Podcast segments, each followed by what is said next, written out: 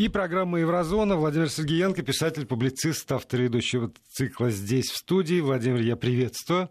Здравствуйте, Владимир. Здравствуйте, дорогие радиослушатели. Здравствуйте, дорогие радиозрители. Да, прозвучало слово радиозрители. Если вы хотите смотреть за тем, что происходит здесь, в этой студии, либо на сайте радиовести.ру, параллельно можно смотреть свежие новости, аналитику, ну и заглядывать сюда. И э, в приложении Вести ФМ эм не только голосовать, тоже не только читать самые последние новости, но и э, видеть то, что происходит здесь, в этой студии.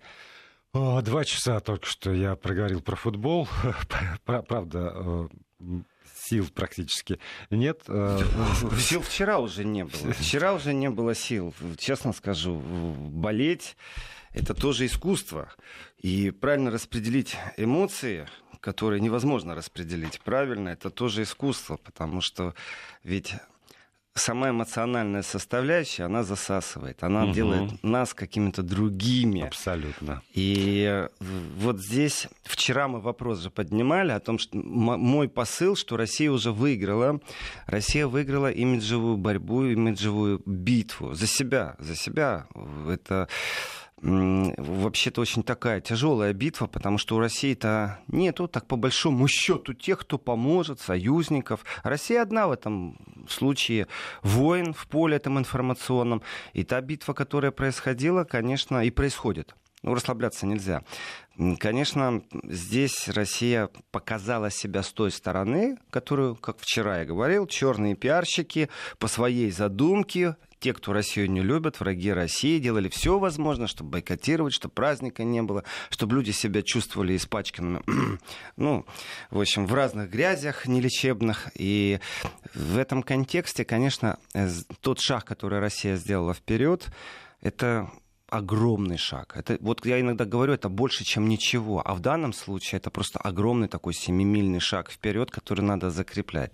Мы вчера провели голосование, но не успели, заговорились, не успели. Да, э, итоги не как сказали. Наши, да, как наши радиозрители э, относятся к тому, что выиграла Россия битву за свой имидж или нет? Без, э, без эйфории, я бы сказал. На вопрос, считаете ли вы, что Россия уже выиграла имиджевую войну, проголосовало очень много людей. Э, в итоге, и 52% э, согласны с тезисом уже да, выиграли, и 48% говорят пока нет. Вот. Наверное, возможно, еще какие-то варианты ответа, кроме этих категоричных, но, ну, но с точки тем не зрения менее. демократии, ярко выражено, большинство говорит «да». Да, но не подавляющее. Не, не подавляющее не, большинство. Да, ну, а меня радует это. А меня, меня радует. тоже. Потому что если бы подавляющее большинство сказало «да», значит, можно уже расслабиться, можно уже не инвестироваться в процессы улучшения имиджа России. Можно сказать «да, все, уже выиграли». Ну, расслабляться нельзя абсолютно. И, конечно, Россия почувствовала, я думаю, что это впервые э, после э, распада Советского Союза, наверное, а может быть просто вот давно этого не было, и поколения новые выросли, э, я не помню такого, чтобы россияне себя почувствовали единым, единой командой. В прямом смысле слова. И болельщики, и команда. То есть вот на таком уровне, чтобы эмоции зашкаливали чтобы выплескивались эти эмоции на площади, на улице города, чтобы невозможно было попасть в кафе, где футбол будут транслировать. То есть это действительно объединяются люди, чтобы посмотреть футбол.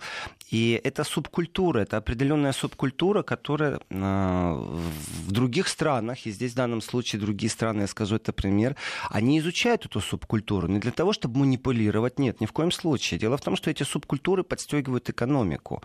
Э, к каждому стадиону ведет дорога, на каждом стадионе продаются напитки.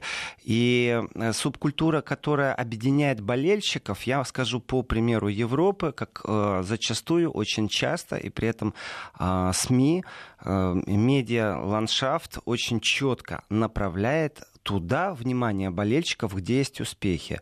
Появились успехи у велосипедистов, значит, все, с утра до ночи о велосипедистах разговариваем, внимание приковываем. Почему? Потому что субкультура болельщика, она объединяет. Это очень важный момент. В данном контексте слова патриот, патриотизм, они размываются немного о камне э, действительно нашего эмоционального состояния, потому что далеко не все патриоты именно России, но болели за Россию огромное количество людей. При Притом вне России тоже. Потому что вот как сегодня стоит вопрос у российских болельщиков, а за кого теперь болеть? Можно не болеть, многие, можно за красивый многие футбол. пишут как раз за хорватов. Да, почему? Братья славяне, не братья славяне. Нет, потому, потому что, потому э, что достойны. Потому что была такая игра. Ну, не э, за англичан же. Вот такие рассуждения, что же постоянно? Ну, а почему за французов? Э, То есть э, мысль вот в Германии, она была, когда Германия вылетела неделю назад, да, 10 дней, и мысль, а за кого болеть, немцы вот выбрали Россию, что они будут за нее болеть. Поэтому не все патриоты России, те, кто болеют за Россию. А вот те, кто не болеют за Россию, вот там можно подискутировать, конечно, но не в моей программе. А что касается э, единений, да, действительно, по технологии, это можно сказать, что направляют. Вот в гандболе добились успеха, вот пошли гандболисты, они уже в рекламе где-то присутствуют, репортажи о них, о их семьях, э, для того, чтобы был культ, для того, чтобы ты понимал. А дело в том, что за культурой болельщиков кроется культура спорта. Не того спорта, где существует допинг, где существуют травмы, а просто физкультура, физическая культура спорта. В некоторых странах, э, скажем, ну, математике, физике, там, истории, литературе мало уделяется время, они нам не пример, но уделяется время физической вот культуре. И спорт каждый день. Есть такие страны. Ездить И три раза в возможности для того, чтобы у, у всех была возможность. Это дискуссионные вопросы, пусть их решает Минкульт, пусть Мгм. Минобр решает эти вопросы, пусть родители решают эти вопросы, каждый для себя. Дело не в этом. А давайте вспомним э, вот субкультуры болельщиков или субкультуры здорового образа жизни. В каком возрасте и кто и почему начинает курить. Элементарная вещь, потому что субкультура эдакого крутого мужчины там э, была навеяна Ланделоном, кинематографом, и вы в этом контексте считаете, что вот, ну, вот перенимая определенные вещи, становитесь э, похожим. То есть, ну, это опять же культура имиджа. В этом отношении я сейчас сравниваю просто с культурой Запада, как э, еще это влияет на экономическую составную. Есть определенный мелкий бизнес, есть средний бизнес, который живет, э, начиная от того, что газоны нужно поменять на стадионах, заканчивая тем, чтобы дороги держать в порядке. Это рабочие места. Поставка, ночевка, то есть культ определенных вещей заставляет человека не сидеть на месте. Ну, конечно, можно с романтикой, с гитарой в горы, э, которые давным-давно уже не на территории Советского Союза, и звание почетного туриста. Это замечательно. Почему нет?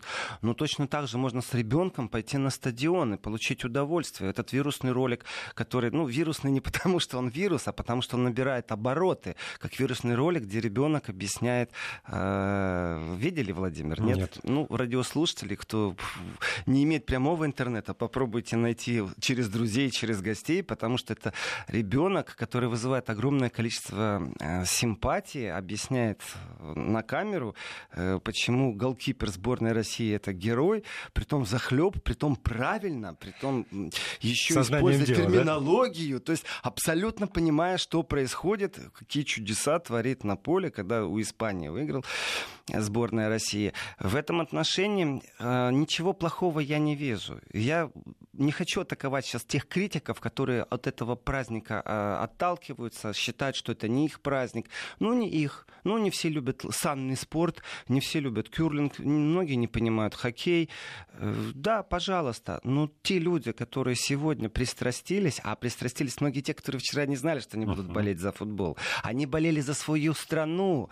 И это безумно важно, когда человек болеет за свою страну, потому что вместе команда. Я я это не стесняюсь говорить, э, не Путин придумал это, что мы вместе команда. Э, это многие политики говорят, что мы вместе команда. Без народа своего очень тяжело что-то делать. И в разговоре с болельщиками я часто наблюдал дискуссионные клубы, а также есть действительно научные общества, которые изучают этот феномен. И болельщики как таковые тоже между собой общаются. Это тоже особый вид субкультуры. И э, радость, скажем, за поражение — это одно дело, а радость того, что мы были вместе и испытали это эмоциональное состояние вчера, когда счет стал 2-2, я думаю, легкое землетрясение и Было. толчки чувствовались по всей стране Да. а также крики, которые висели в воздухе, я могу вспомнить только действительно события больше, чем 30-летней давности, получается, когда э, с Бельгией играла сборная Советского Союза, когда было подсуждено. Кстати, мне вчера, я не буду стесняться, мне вчера судья что-то не очень понравился. Вот так вот. Но я думаю, ему арбитр Я хуже разбираюсь в футболе, чем этот мальчик из вирусного ролика, поэтому... Ну, девочка. девочка? Да, то, не, не, я не буду комментировать действия судьи. Хотя, конечно, все время казалось, что надо, надо вставать на нашу сторону. Дело не в стороне, дело в том, что существуют правила и, и существует определенные трюкачества разных футболистов, которым обучены, поверьте, все футболисты. И наши, и не наши, и ваши. И когда есть возможность упасть, они падают, симулируют. Иногда действительно безумно больно, нужно встать и бежать, потому что ситуация такая. А иногда только чуть-чуть дотронулись, нужно изобразить э, что-то. Но, Но вчера вот хорватский э, вратарь не изображал. Э, нет, вратарь, там, там было видно, что больно страшно с этой задней поверхностью бедра. Ну, как спортсмену, даже противнику комплимент э, да. выстоял. Вчера была настоящая битва богатырей, настоящий футбол, красивый, тот эмоциональный всплеск, который должен быть, когда ты смотришь. Э, почему я говорю о субкультуре болельщиков? Потому что она не сводится к тому, что регулярно ходят на стадионы. Она сводится к тому, что появляется определенная гордость. Я сейчас не о россиянах, я говорю сейчас о всех болельщиках. Эм, э, немцы за своих гандболистов очень сильно болели. Французы за своих лыжников с ума сходят. Австрийцы но у них так получается, что их народный вид спорта это горнолыжный спуск. Так они... И трамплин. И, и трамплин, да. Так вот, они действительно выезжают автобусами, болеют, своих поддерживают. И когда австриец летит с трамплина или несется на этой бешеной скорости с гор, он слышит, как его поддерживают. И в этот момент и происходит объединение болельщика страны. Э, вот эта субкультура, она живет. Это безумно важно. И важно не потерять ее. Когда я говорю о том, что существуют другие виды спорта, которые успешны, то залы по э, гимнастике, хотел сказать по балету, навеяла музыкой вчерашней, о том, как кто посетил балет? Мексиканцы. Мексиканцы, да, мексиканские болельщики посетили балет. Э, залы, вот в гимнастике есть успехи, залы должны сходить с ума. Но чтобы они, или фигурное катание. Но чтобы это происходило, чтобы было наполнение, нужно вести правильную медийную политику. Это абсолютный профессионализм здесь. И тогда и трибуны будут полные, тогда и в экономике происходят определенные движения, между прочим. Это капельки, которые влияют на то, сколько государство должно инвестировать э, в культуру, в физическую культуру в культуру нашего сосуществования со спортом. И тогда мы перейдем к другим вопросам очень важным. Э, потому что ну, скажем, Винстону Черчиллю повезло э, с его лозунгом, не знаю, насколько он фейковый, но ему приписывают, что его э, главный девиз долгожития свелся вот к чему, что если есть возможность не сидеть, то надо лежать. И, конечно, виски, сигара, ну, это Уинстон Черчилль. Может, у него такой как-то дал ему пространство. И когда это было? И когда это было, да. Сегодня и виски Экология другие. другая. И экология другая, и генная инженерия присутствует. Э, но именно вот там вот, у болельщиков, когда, как в анекдоте будет сказано, что ты над математикой сидишь, под затыльник, марш во двор, мяч гонять, э, где-то это правильно. Представьте да. себе всю страну, в скобке беру слово ботаников, ребят и девочек, которые сидят только за учебниками, со скрученными позвоночниками. Понимаете, у американцев появился э, пловец. У него размер ноги такой, что это, в принципе, ему нужно запрещать плавать, потому что как ласта на ноге. Он ставит все рекорды с такой ногой. Э, как они болели за него? Почему? То есть вот делают культ из определенных людей, из определенных команд, из определенного вида спорта. Это достаточно точечная вещь. В принципе, это и заполнение эфира, и еще раз вернусь, что это здоровый образ жизни. А там и смертность, там и инфаркты, а там просто прогулки вечерние, а там и радость единения, потому что я не знаю, как радиослушатели, но верю в то, что эмоции радости продлевают нашу жизнь. Не наоборот. Хотя да. вчера Шутейна говорил, накапайте в пиво корвалол потому что уже нервы сильно зашкаливали. зашкаливали. Это, это ну, были вот настоящие. По, по поводу того, что это надо поддерживать, я абсолютно согласен. Почему-то я вспоминаю э, успех наших фехтовальщиков на летней Олимпиаде, действительно потрясающий. И про это говорили.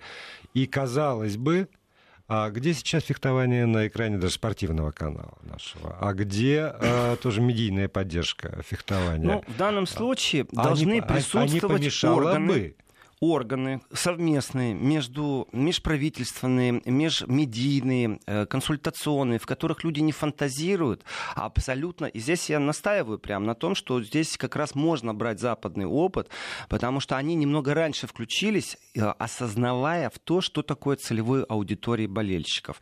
Там и политика вершится, там и радость, и эмоции. Для этого надо не так много. Для этого действительно нужно мониторить, кто из наших где, в каком виде спорта э, получает максимальное количество скажем, положительных или приносят э, положительных эмоций своими победами, своим поведением. Э, не все люди медийные, не все спортсмены медийные. Я сейчас вспомню замечательный эпизод. Не знаю, сейчас будет ли в этом году, но, в принципе, в Германии проводили шахматные ночи, когда э, действующий чемпион, чемпион мира э, приезжал в страну и играл с прошлыми, ну, прошлых uh-huh. сезонов чемпионами мира. Или, например, чемпион Германии играл со своими гостями, которые были бывшие чемпионы мира, чемпион Германии. Э, играли они по каким-то особо своим правилам, то есть вне вот классических правил. И сидели комментаторы, это всю ночь они играют. Сидели комментаторы, настолько сильно, эмоционально комментировали люди, которые не понимали в шахматах, начинали смотреть, они узнавали все и про личную жизнь этих спортсменов, и про их судьбы, и про их финансовое состояние, и о, что они думают о современной политике. То есть настоящее шоу. Есть политические шоу, а это было спортивное шоу, абсолютно не занудное шоу. И вот засасывало. Засасывало, потому что тебе интересно. Почему? Потому что всего лишь навсего немец стал в какой-то момент чемпионом Европы по шахматам. Ах, эфирное время заполняли, людей объединяли, развивали. То есть это инфоповод, который дает возможность Причем проработать. он такой честный. Честный, честный. инфоповод, заслуженный. Да. Ком... Тут стесняться нельзя. Не комплимент команде, да. комплимент команде. Для меня одним из вчерашних э, таких сопереживаний сильнейших было, уже вот матч закончился, э, э, и нас в компании смотрящих телевидения есть кто-то, кто кого-то успокаивает, есть кто-то повторяющий слова достойно, угу. а есть кто-то, кто абсолютно молчит, не шевелится. Тоже страшно смотреть на человека, который вот сидит и молчит. Оцепенел. И в этот момент показывают на экране Дзюбу, который да. дает комментарий, и видно, эмоциональная составная игрока. Это ж спортсмен, который выложился, который действительно показал класс игры. Вчера даже заклятые враги, спортивные комментаторы Германии мне отписали о том, что вот это был футбол. До этого была абсолютная критика. Мол, Россия не показывает футбол, проскакивает как попало. Вчера это был абсолютный футбол, признание профессионалов. И когда э, у богатыря, когда у спортсмена такого уровня эмоции зашкаливают, то есть действительно нужна помощь трибун. И вот это и есть показатель. Э, он не может сдержать свои эмоции. И человеческая объединяющее в этот момент, вот мы объединяемся в этот момент, когда нас зашкаливают эмоции. Мы когда смотрим кино о войне, в которых нас что-то трогает, и ползала рыдает, нас объединяет эмоциональная составная, мы становимся людьми совсем другого качества, мы другими людьми становимся. И вот, скажем, я слово опять патриотизм вынесу за скобки, потому что это совсем другое объединение. Вчера объединение людей, которые... Как у греков. Катарсис, а, а да? У греков? Катарсис, катарсис, я же запутался. Вот это, это нечто, что Вчера пару от, десятков от, миллионов и перерождает. Вчера пару десятков миллионов людей, они просто присоединились к России. Они вместе с ней сострадали, они вместе с ней болели, они вместе с ней переживали. И это безумно важный элемент. Это безумно важный элемент для России. Поэтому, э, если вдруг растеряется то, что достигнуто, ведь если не ухаживать за любым садом, он приходит в запустение. Поэтому и за культурой болельщиков надо ухаживать, и за футболистами надо ухаживать. То количество неверия, которое было в начале и распространялось, при том, что все это с призмой профессионализма. Теперь многие понимают, что футбол — это верю, не верю, счастье, несчастье, повезло, не повезло. Здесь иногда не срабатывают стереотипы тех, кто знает уже все и просчитал скорость бегунов, скорость и количество, кто и как дает пас. Это не срабатывает. Есть вот футбольный бог, и этот футбольный бог был русский. Комплимент огромнейший всем. В стране, комплимент России. Я говорю, я только приехал сейчас в Россию. Я наблюдаю это, это действительно замечательно. Вчера и в машине э, ехали, уже включен у водителя. Футбол он рассказывал, как он подвозил кого-то. Э, да, действительно праздник достойный. И я согласен с тем, что наш вчерашний опрос показывает, э, что еще имиджевая война не выигранная. Конечно, накинуться на Россию позже, э, когда эйфория немного стухнет, погаснет, в том числе и у западных болельщиков, и у западных комментаторов. Э, начнется опять очередная атака на Россию, начнутся все те же самые проблемы, но за этот праздник это огромный поклон, огромное спасибо всем причастным. Притом, начиная вчера, я не сказал еще, кроме силовиков, которых не видно практически, которые присутствуют, э, есть еще не только силовики, есть волонтеры. Это тоже огромный поток людей, организовать их, пойти в это замечательный момент. Э, из, тоже из интересных сопереживаний вчера был я в в центре выдачи билетов, брал билет, который официально приобрел, и без очереди, очень цивильно подошел, зашел. И какие-то странные люди стоят перед офисом. Эти люди говорят на французском, на, на испанском, на очень ломаном английском. Со мной говорили на голландском и со мной говорили на немецком. Со мной никто не говорил на русском. И люди подходили и говорили, у тебя билет есть? В общем, продай билет, говорили не мне, на всех этих языках. Я разговаривался с голландцем, который говорил по-немецки. Он не хочет уезжать из России России, ему все нравится, он э, понял, как можно подзаработать, он это знает еще с предыдущих европейских чемпионатов и Европы. Это абсолютно прагматичный бизнес, люди избавляются, некоторых не получается. Надо ловить свой шанс, благодаря этому он э, прям прибывает на территории Сирии, потому что он, он зарабатывает. Перепродает билеты? Перепродает билеты, да. Вот вчера он мне рассказал это. Это Сто... категорически запрещено. Ну вот, э, пропустила ФИФА. Это, это не забота о России Россия это пропустила ФИФА. При У том, нас что... пауза. Пауза. Потом интрига. 11.33 мы продолжаем программу «Еврозона». Владимир Сергеенко, писатель, публицист, автор ведущий этого цикла здесь в студии. Если у вас по ходу этого разговора возникают какие-то вопросы или комментарии, или вы хотите предложить темы, то не стесняйтесь. 8 903 170 63 63. Это для тех, кто пользуется WhatsApp и Viber. Можно там писать, звонить не надо. И 5533, короткий номер для ваших смс-сообщений и слово «Вести» в начале текста. Э, Владимир, переходим на другую тему? Да, мы переходим, да? потому что вчера было обещано, и это надо воплощать в жизнь. Э, Все-таки поговорить о политике тоже надо. Вчера я анонсировал разговор о Германии, об интригах. И в этом отношении тоже есть много, много чего интересного, скажем так. Ведь э, на наших глазах может произойти определенные конструктивные изменения во внутренней, внешней политике и э, германская внутренняя и внешняя политика — это такой определенный э, вектор, лакмусовая бумажка того вообще, в какое пространство мы входим. Нас в Европе на самом деле не так много, кто мог бы себя противопоставить э, действительно внешним угрозам. Внешние угрозы для единой Европы от Владивостока до Лиссабона в географическом пространстве это будущее. Это просто обыкновенное будущее, в котором мы существуем, мы живем. Поэтому нужна деэскалация. Европа перестала быть определенной политической силой, которая могла бы сеть и сказать, там, «Э, друзья русские, там, друзья американские, давайте сядемся вместе, поговорим о том, как мы будем жить безопасно дальше. Гонка вооружений идет. Э, при том, что Европа уже перестала сопротивляться. Сегодня утром сообщение о том, что все-таки Меркель э, нашла, наверное, способ э, увеличить и идет на это увеличение расходов в военном бюджете. То есть ближайшее будущее, оно не такое хорошее. Ну, после письма Трампа, в ну, общем, почти ультимативного. Вот смотрите, Владимир, получается, что с Меркель разговаривают ультиматумами. Uh-huh. То ее подчиненные, то коллеги-партнеры по внешнему периметру.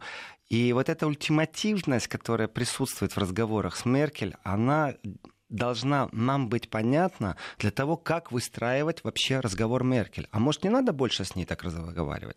Может, действительно сказать, так, Меркель, не сделала, все, вот тебе дедлайн, э, крайний срок, не принимаешь определенных условий, до свидания, мы вообще с тобой разговаривать не будем. И при этом я сейчас говорю не с политической точки зрения, то есть не политические элиты России должны так делать, экономические элиты могут так поступать. Может, действительно нужно изучить вопрос разговора с Меркель, э, торговли, как ее заставить шевелиться в определенных направлениях. Попробую отмотать сейчас ситуацию и объяснить вообще, что происходит. Э, канцлер Германии по Конституции – это директор предприятия с ограниченной ответственностью по имени Федеративная Республика Германия. Эту риторику очень часто применяют э, консервативно-правые силы в Германии, что это ГМБХ, Gesellschaft mit beschränkter Haftung, то есть ООО, Общество ограниченной ответственности, ФРГ. Э, Ее функция управлять правительством. И э, Меркель в этом отношении правительство, когда создает, это определенный торг. Коалиционный торг это одна партия говорит, что она бы хотела немножко курс изменить налево, то есть в смысле левый курс — это социальная справедливость. Когда люди меньше защищенные социально получают определенные льготы. Э, например, уменьшение рабочего дня. Это риторика только для левых. Потому что если придет к власти капиталист, он скажет так, работайте дольше, получайте меньше, а я буду зарабатывать больше. Если к власти придут революционеры, социалисты, они скажут так, все, забрали все банки, э, теперь все принадлежит народу, мы работаем не больше 8 часов в день. Вот где-то здоровый баланс между всем этим, например, в Австрии сейчас, в, в данной ситуации, это 12-часовой э, рабочий день, который будет легализирован. Значит, социальные силы, люди левого толка, левого восприятия жизни, левой философии. Вот слово «левый» — это значит социальная справедливость. Не социалисты. Сегодня социалисты — это э, перекличка с прошлым. Э, социальная справедливость, вот правильное слово. И в социальной справедливости, в философии социальной справедливости безумно важно говорить о том, чтобы человек, э, принимающий участие во взаимоотношениях между работодателем и наемным сотрудником, чтобы он был защищен больше, чем работодатель, с одной стороны. Конечно же, есть партии, которые за работодателя несут ответственность и стараются лоббировать его интересы. При этом, что те, что иные партии финансируются большими китами, э, акулами бизнеса большого капитала. И баланс между этими силами, он весь виден в предвыборной кампании, когда договариваются, кто где возьмет какое рабочее место, кто станет министром сельского хозяйства. Это очень просто, это динамика определенная, которая даже вызывает симпатию. Вот в каком-то избирательном округе, где доминирующим является сельское хозяйство, э, и партия, которая там набрала больше всего голосов, вот теперь он становится, этот представитель этой партии, он, мужчина в данном случае, стал министром сельского хозяйства. Он тем, кто обещал э, в предвыборной кампании своим избирателям определенные вещи и, конечно, будет менять эти вещи. Хотя бы на полпроцента, на один процент. Субсидии государства, гарантированную закупку государства, например, молока. Потому что ну, не всегда можно продать. Иногда бывают избытки, излишки. Или наоборот, неурожай, жара ужасная. Притом о жаре и неурожае в Германии говорили, начиная где-то с апреля. Уже начинали об этом говорить, потому что посевные, когда идут, уже тогда можно говорить о том, что будет не урожай, примерно плюс-минус. И в этом отношении э, тот, кто занял пост министра сельского хозяйства, понятно, что он опекает в основном свою целевую аудиторию. Точно так же в энергетике, точно так же есть те, кто опекают э, просто промышленный сектор, э, большие концерны.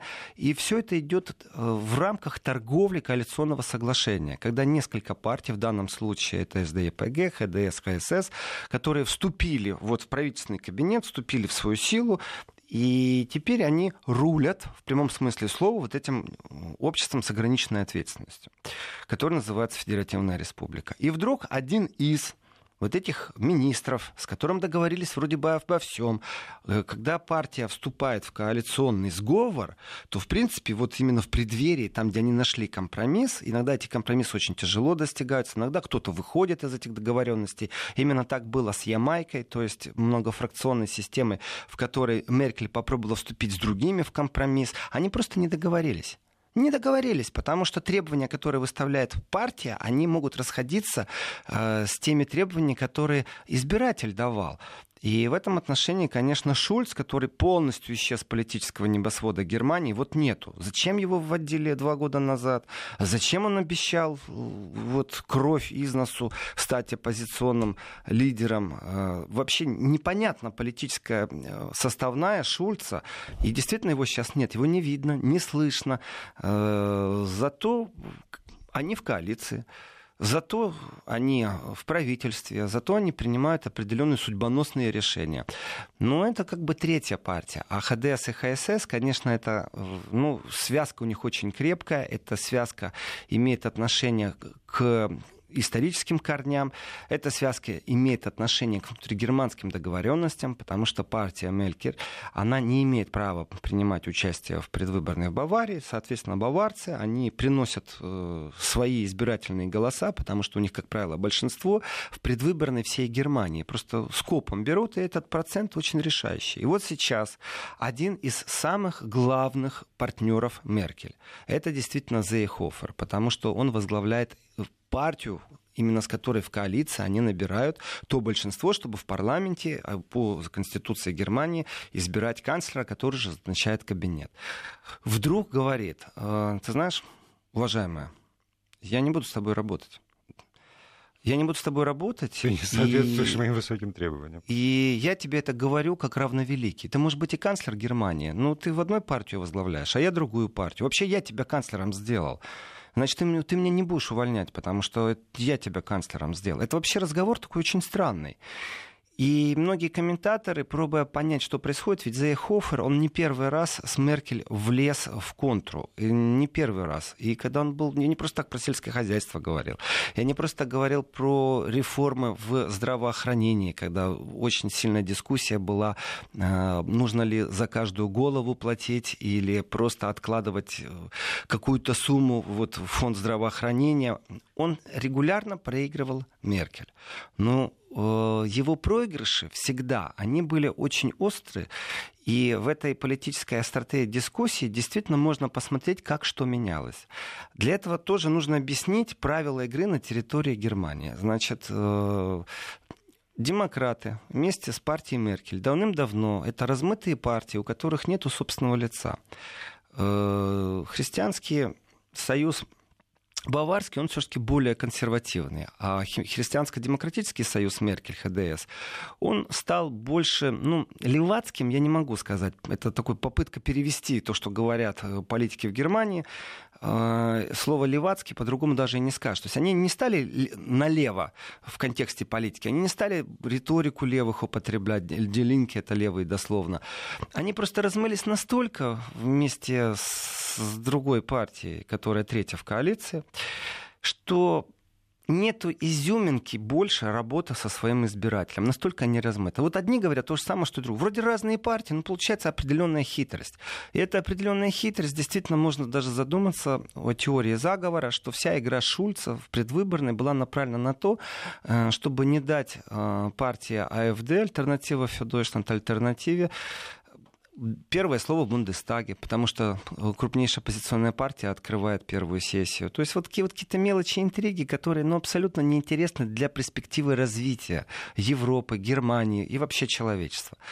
И восстание Зейхофера, как представителя Баварии, оно вообще-то было ожидаемо. Ожидаемо было, потому что консервативная политика, которую ведут, э, я доскажу об этом после, после паузы. паузы. Продолжаем. Владимир Сергеенко на, на полусловие, что называется, прервали. Ну, надо, работа такая, на полусловие надо прерываться. И э, я продолжу. Смысл взаимоотношений между двумя партиями, которые братские, какие, которые сестринские в Германии, сводится вот к чему. Одна действительно партия осталась э, по своим догмам консервативная. Это Христианский союз баварский он э, не только этот союз консервативен, он действительно остается в христианских догмах то, чего нельзя полностью э, сказать о партии Меркель. Там размыто настолько все, они безликие стали. И эта безликость, она привела к чему? Им удобно так, в принципе, э, оставаться у власти. Это устраивает всех. Одна партия постканцлера имеет другая вице-канцлера. То есть э, договорняк высших эшелонов привел к тому, что больше нету изюминки в предвыборной войне практически все одинаково.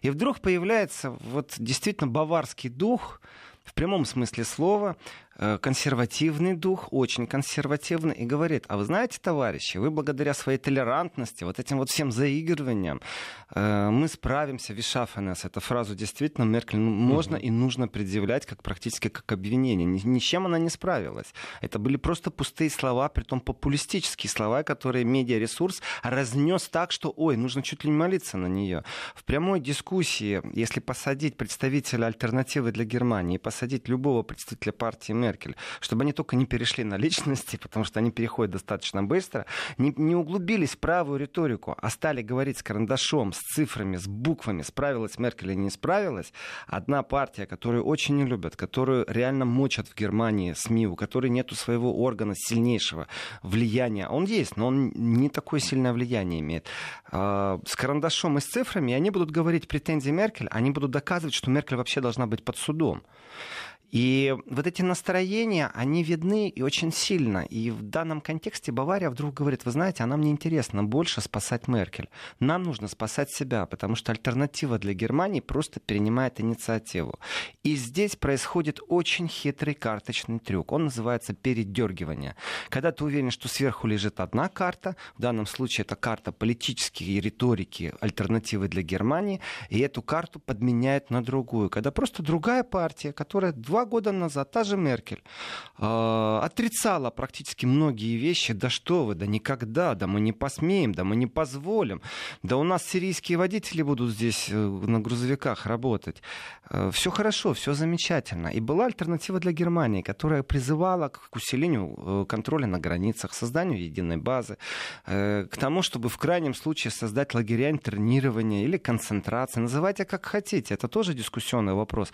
Э, как назвать лагеря лагеря, в которых людей будут концентрировать. Да так и называйте, концентрационные лагеря. Ах, мы не можем так назвать. Да вы что, с ума сошли? Да мы вообще не имеем права создавать лагеря концентрации на своей территории. Все это германское общество дискутировало, но оно дискутировало в двух плоскостях. Первая плоскость — административный ресурс Меркель, э, очень сильный э, то есть общий поток СМИ, который говорил о том, мы справим, мы толерантненькие, мы хорошенькие. И совсем другой ресурс, который говорил, ребята, что же вы вытворяете? Только у нас нет газет, у нас нет мейнстрима. У нас, э, нас обзывают, нас чуть ли не сравнивают с фашистами-нацистами. Мы просто боремся за свои национальные интересы. У нас сигналы э, из провинции безумно страшные, из городов городов, появились места гетто. Наши женщины не в безопасности. Да, это единичные случаи, но мы переживаем. Скажите, что делать нужно? И вот в этом конфликте между двумя риториками выигрывала, конечно, та риторика, которая имеет больше сильно медийный ресурс, то есть направление Меркель. И тут вдруг народ говорит, а мы не слепы. Ребята, мы не слепы ПИ. И в этот момент альтернатива для Германии набирает такой прыжок, такой трамплин, что партии там два дня без году неделя, а она попадает э, в Бундестаг, в парламент Германии. И, конечно же, как Бавария, как э, свободное государство, она это свободная земля Бавария. Она по конституции, в принципе, может развернуться и выйти. Это будет тяжело, но это возможно. Она говорит, ребята, что же вы вытворяете? Меркель, ты, ты реально безликая, ты не ведешь никакой консервативной риторики, ты многие догмы сливаешь, не только христианские. Ну, потому что э, претензия по христианской догме — это признание однополых браков, которое, ну, никак не может быть с христианской догмой э, бесконфликтной Ну, у них же это христианство немножко разное. все таки там католики в Баварии, а ну, наверху-то протестанты Владимир, католики, конечно, тоже крестьяне. И они не поддерживают эти браки. Не, я, я и... и про то, что у католиков все жестче, чем у протестантов. И нужно как-то это тоже учитывать. И еще и контекст того, что если вы уже назвали христианской партией, то давайте как-то придерживаться этих догм. И это символично. Меркель не пришла тогда на голосование. Она как лидер партии, видите ли, не испачкалась в этом голосовании. Только вся партия проголосовала. Они не только налево ушли, они в своей толерантности, вот в этих заигрываниях, мультикульте, вот эта вот мультикультуральность, они придумали какие-то мифологические непонятные вещи. Миф заключается в том, что если рядом со мной сосед, э, коллега, э, продавец ближайшего магазина, доктор, все, к чему я дотрагиваюсь, является представителем иного этноса, ничего страшного в этом нет. Да, действительно, в этом ничего нет, когда этот человек родился, вырос, владеет языком. Но когда у тебя наплыв, и ты ничего не делаешь, чтобы справиться просто с ситуацией, то, конечно, в этот момент у тебя возникает возникают определенные вопросы, как ты в глаза своему избирателю посмотришь. И определенная ложь административная, которая присутствовала, догма, это был действительно популизм. Мы справимся. Вы не справились. И вот Бавария, как свободное государство, вот этом конфликт и зарыт. Если сейчас пойти на выборы, завтра есть большой шанс, вот не завтра, вчера, до того, как Зейхофер вступил в открытый конфликт с Мехер, э, то вполне возможно, что на территории Баварии произошел бы просто потрясающий перелом политических сил, что христианский союз, который возглавляет Зейхофер, он был бы просто в пролете. Потому что, извините, пожалуйста, но Шпигель онлайн опрос, который делает, э, он делает регулярно, это добровольно. Просто читаешь статью, и в конце тебе предлагают, хочешь, проголосуй. Угу. И, в принципе, э, это читатели голосуют принципе, аудитория достаточно широкая и серьезная. Это не подтасовочное, что позвонили, переспросили опрос. Это действительно нужно с этим считаться.